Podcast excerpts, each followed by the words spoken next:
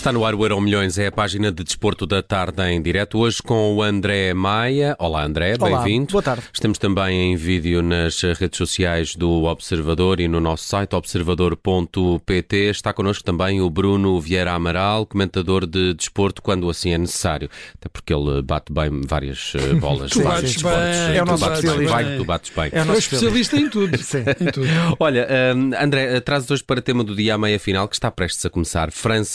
França-Marrocos, já aqui comentávamos também com o Bruno Vieira Amaral, vai ser um, um jogo também complicado, principalmente em Paris, não é? Sim, muito complicado. Há A pouco polícia estávamos até a... já tem dado indicações que está a Sim. reforçar a segurança em várias zonas da, da capital Sim, francesa. o Ministério do Interior ontem deu, deu números, são mais 10 mil agentes de polícia que vão estar no, no terreno, 5 mil vão estar só no centro de França, estamos a falar dos Campos Elíseos, por exemplo, estamos a falar da, da zona da Torre Eiffel, e os outros 5 mil no- nos subúrbios, não propriamente dentro de Paris, mas nos subúrbios da, da capital, eh, até porque é em Paris que vai estar a situação mais caótica. Eu não sei se vocês tiveram a oportunidade de ver no- as imagens dos festejos dos marroquinos eh, junto ao Arco do Triunfo, no- nos Campos Elíseos, depois Após da vitória.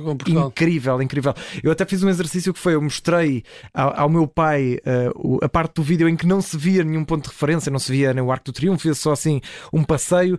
E perguntei: já viste como é que, como é que está os festejos lá em Marrocos? o meu pai, "Shhh, incrível. E depois a, imagem vira Arco do Triunfo. Ele, "Então, mas isso é em Paris.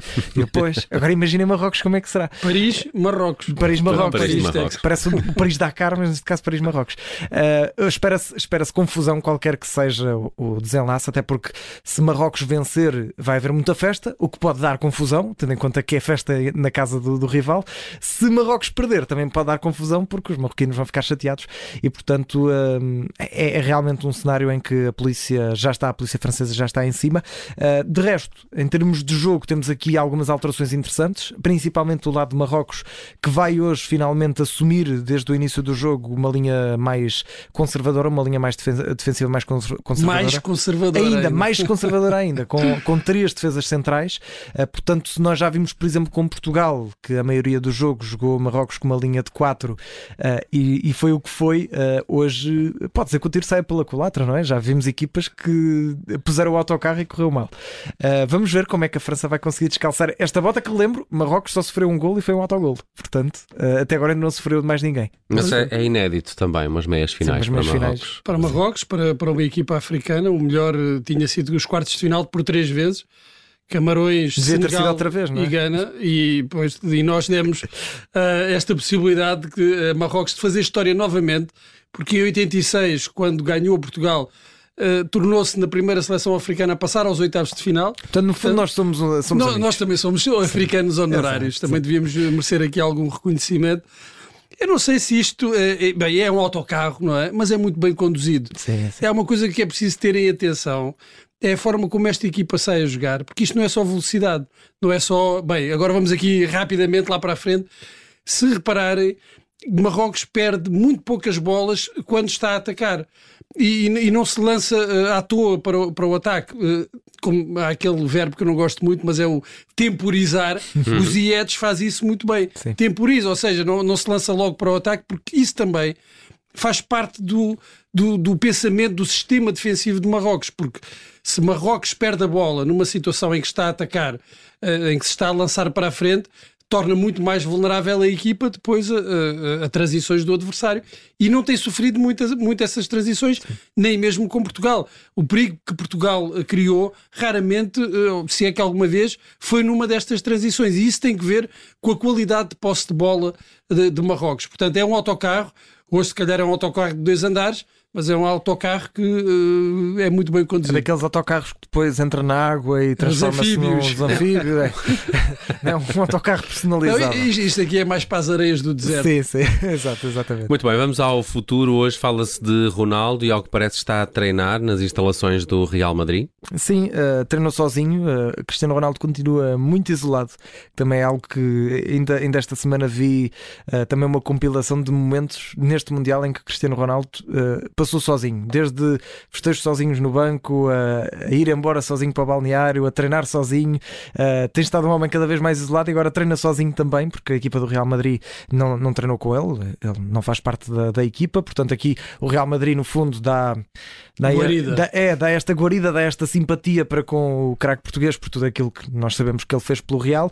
Uh, treinou em Valdebebas, no, no, no, centro desportivo do Real Madrid, e, e, de resto a imprensa espanhola também foi curioso, que logo desde a primeira hora se, uh, se mostrou de pronto uh, a negar que houvesse algum entendimento ou algum tipo de proximidade entre Ronaldo e Real Madrid. Portanto, logo desde a primeira hora, quase que a lavar as suas mãos, não, ele está aqui a treinar, mas atenção Sim, que não. quase como se fosse material tóxico. É, exato, exato. Mas não é, não é nada connosco, é só mesmo aqui um, uma prendinha de Natal para o Cristiano para ele poder ter um, um sítio onde treinar. Uh, de resto, foi logo de imediato, praticamente na imprensa desportiva espanhola, a dizerem que não há sequer uma ideia do Real Madrid ou qualquer outro clube espanhol de, de pensar numa eventual contratação, que relembramos agora já será a custo zero com algumas aspas. Tínhamos até agora tal problema se Ronaldo uh, sairia por alguma verba do Manchester United, tinha contrato, se haveria ali algum, uh, alguma porta para alguma negociação amigável. Agora está mesmo livre e, portanto, agora é quem se chegar à frente tem de pagar o salário que não é nada baratinho, mas uh, agora é um homem livre. Vamos ter de esperar até janeiro e vamos ver quanto mais tempo é que o Ronaldo vai passar em Madrid a treinar. Sim, uh, ias dizer alguma coisa, Bruno? Não, é, situação, é, um período. Se por um lado a, imprensa espanhola desfez logo essa, essa possibilidade, também tem, tem batido aqui numa ideia de alguma tensão entre o, o seu agente e o Cristiano Ronaldo. Essa é uma, é uma questão que tem sido Importante. pouco falada. Eh, eu, eu, no outro dia, a falar com, com amigos, dizia isso. Uh, onde é que anda Jorge Mendes? Jorge Mendes desapareceu de circulação. Eh, Jorge Mendes, que sempre foi tão ativo na defesa de, de, Cristiano Ronaldo, nos últimos meses não se ouviu Jorge Mendes. O que é que se passa com Jorge Mendes? Há algum problema na relação entre os dois? Foi por uh, aquilo que aconteceu no verão, não, não se ter arranjado um clube para Cristiano Ronaldo? Não sei. Sei que neste momento Cristiano Ronaldo está num momento decisivo uh, da carreira, do que ainda restará uh, da, da carreira. Eu creio que pode haver algum projeto desportivo interessante na Europa a competir a sério ainda e com esperanças de uh, ainda voltar à, à, seleção. Se optar por, uh, ilegitimamente, por, por outra solução, Arábias, acabou. Pronto, eu acho que isso aí também devia ficar claro. Mas pode haver Uh, projetos desportivos interessantes, não ao nível uh, que. É Cristiano... vai baixar se calhar um bocadinho a fasquia também, não é? Claro, claro, mas uh, bem, mas isso aí o, o que, entre o que ele quer e o que ele acha que merece neste momento claro. e, e, as ofertas, eh, os clubes que estão disponíveis para o acolher, há uma, há uma grande diferença. Isso viu-se no verão. Portanto, agora eu creio que é possível eh, Ronaldo, uh, eu não vou dizer voltar a ser o, o, que era, mas a melhorar de rendimento, porque ele tem tido de facto um rendimento baixo, mau, mas é possível voltar a, a ter um, um bom rendimento desportivo num projeto, num clube, não digo ao nível dos maiores clubes da Europa, mas num clube que, que lhe proporcione também esse projeto desportivo mas eu acho, eu acho, que é possível, no fundo, o Ronaldo despedir-se com dignidade.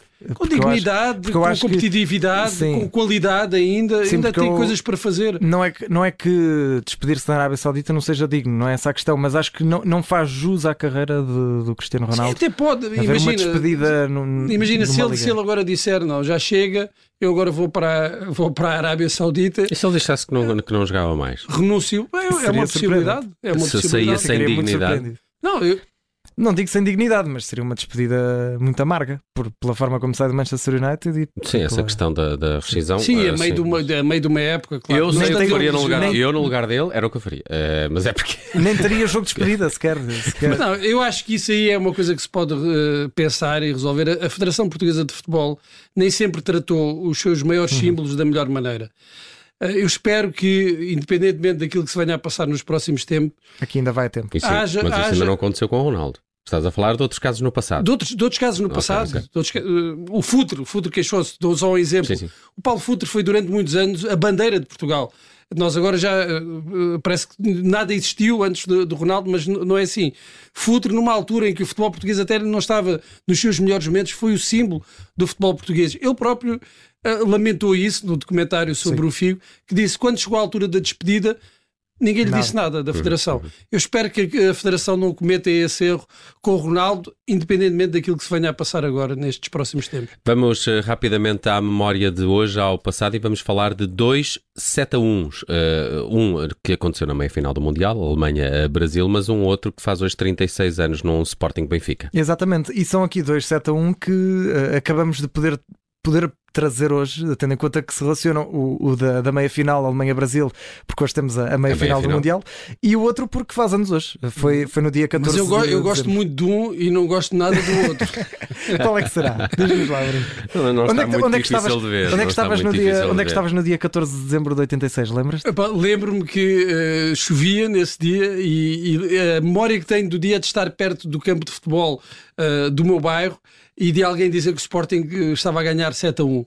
E, e tu não acreditaste? Uh, e eu a pensar, bem, então está a chover, o Sporting está a ganhar 7 a 1, está tudo em harmonia, a natureza harmonizou-se com o futebol e, e fez tudo sentido, mas foi, foi duro, sobretudo a segunda-feira seguinte. Pois, claro, imagino, claro para, para, para, todos os adeptos do Benfica. Até eu, uma das coisas que achei curioso, eu obviamente não era nascido nesta altura, uhum. não tenho qualquer tipo de memória, mas eu, eu, o que achei muito curioso neste jogo foi o facto de, ao minuto 65, aliás, ao minuto 68, se quisermos um bocadinho mais à frente, o jogo estava 3 a 1.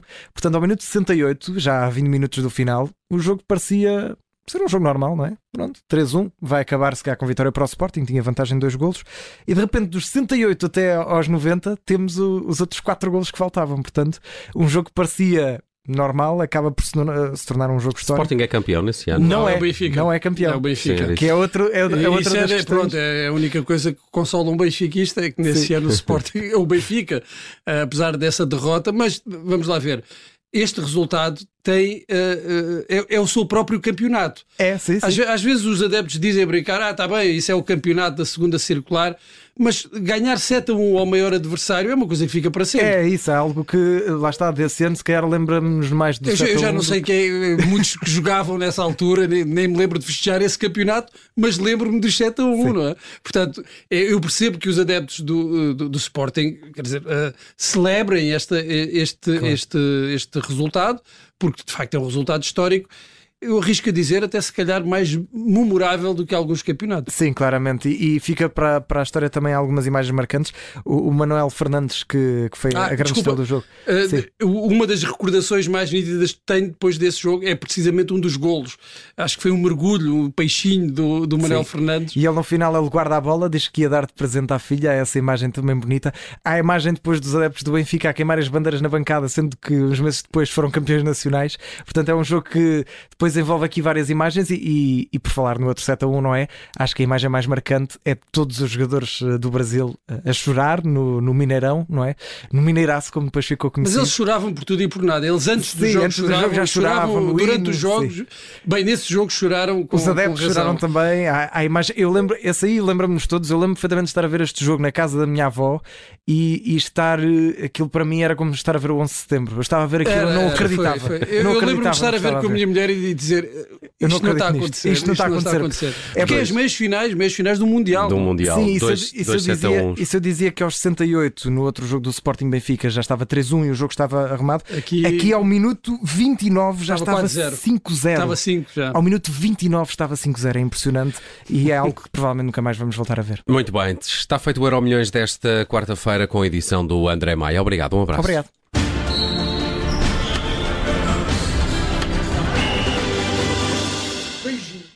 Rádio